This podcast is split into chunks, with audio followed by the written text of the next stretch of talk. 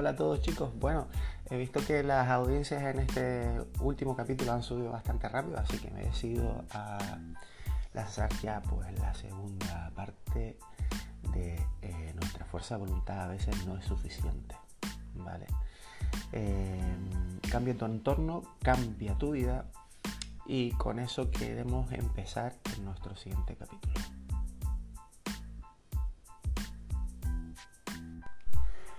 Bueno, empezamos con la segunda parte y en la segunda parte quiero hablar, por ejemplo, de la importancia que tiene la colaboración que nosotros muchas veces buscamos. Encontrar un colaborador con el que tú puedas conseguir tu objetivo es justamente la clave. Eh, cuando estás con un profesional que te ayude a cumplir tu objetivo, eh, con el que trabajas y sumas suman los dos, tanto la parte eh, profesional como la otra parte que no es profesional, que a la misma vez producen entre los dos una suma de aportaciones.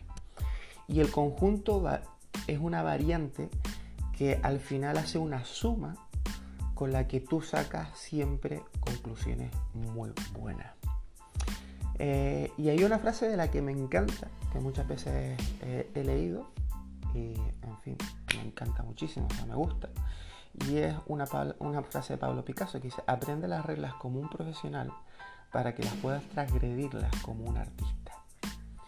¿Eso qué quiere decir bajo mi punto de vista? Que es que aprenderse las normas, aprender las formas de manejar las cosas, incluso a la hora de ir a, a correr, tienes que saber que primero tienes que prepararte, tienes que estar eh, cuidando tu alimentación, eh, haciendo muchos estiramientos, yendo constantemente al fisio, masajista, osteópata para que te hagas una descarga, para que tu objetivo sea más fácil de sobrellevar.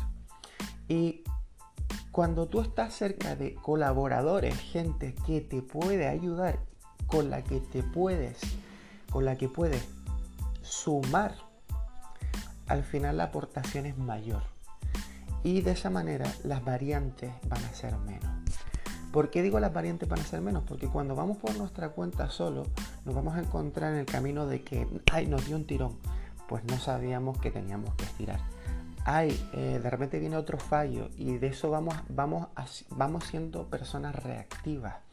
Eh, y reactivas quiere decir que al final siempre reacciona a estímulos, pero cuando eres proactivo, cuando eres una persona que al final te adelantas un poquito y te ayuda de los colaboradores que tienes a tu alrededor, pues vas a avanzar porque toda la experiencia que ellos han tenido te la pueden adelantar y vas a llegar con más facilidad a la meta y al objetivo que quieres llegar. Por lo tanto, eh, la segunda parte es súper importante. Colabora y busca colaboradores que te hagan sumar.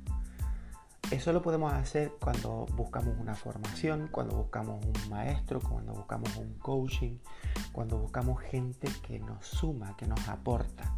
Y esa aportación, aunque a veces nos pueda costar incluso dinero, nos va a facilitar muchísimo la vida. Y tenemos que tener en cuenta una cosa, si en el transcurso de una carrera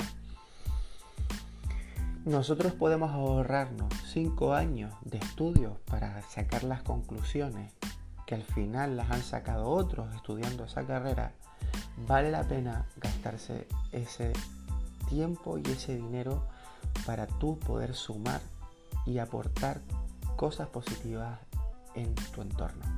En fin, esta es mi segunda parte, espero que les guste y hasta luego.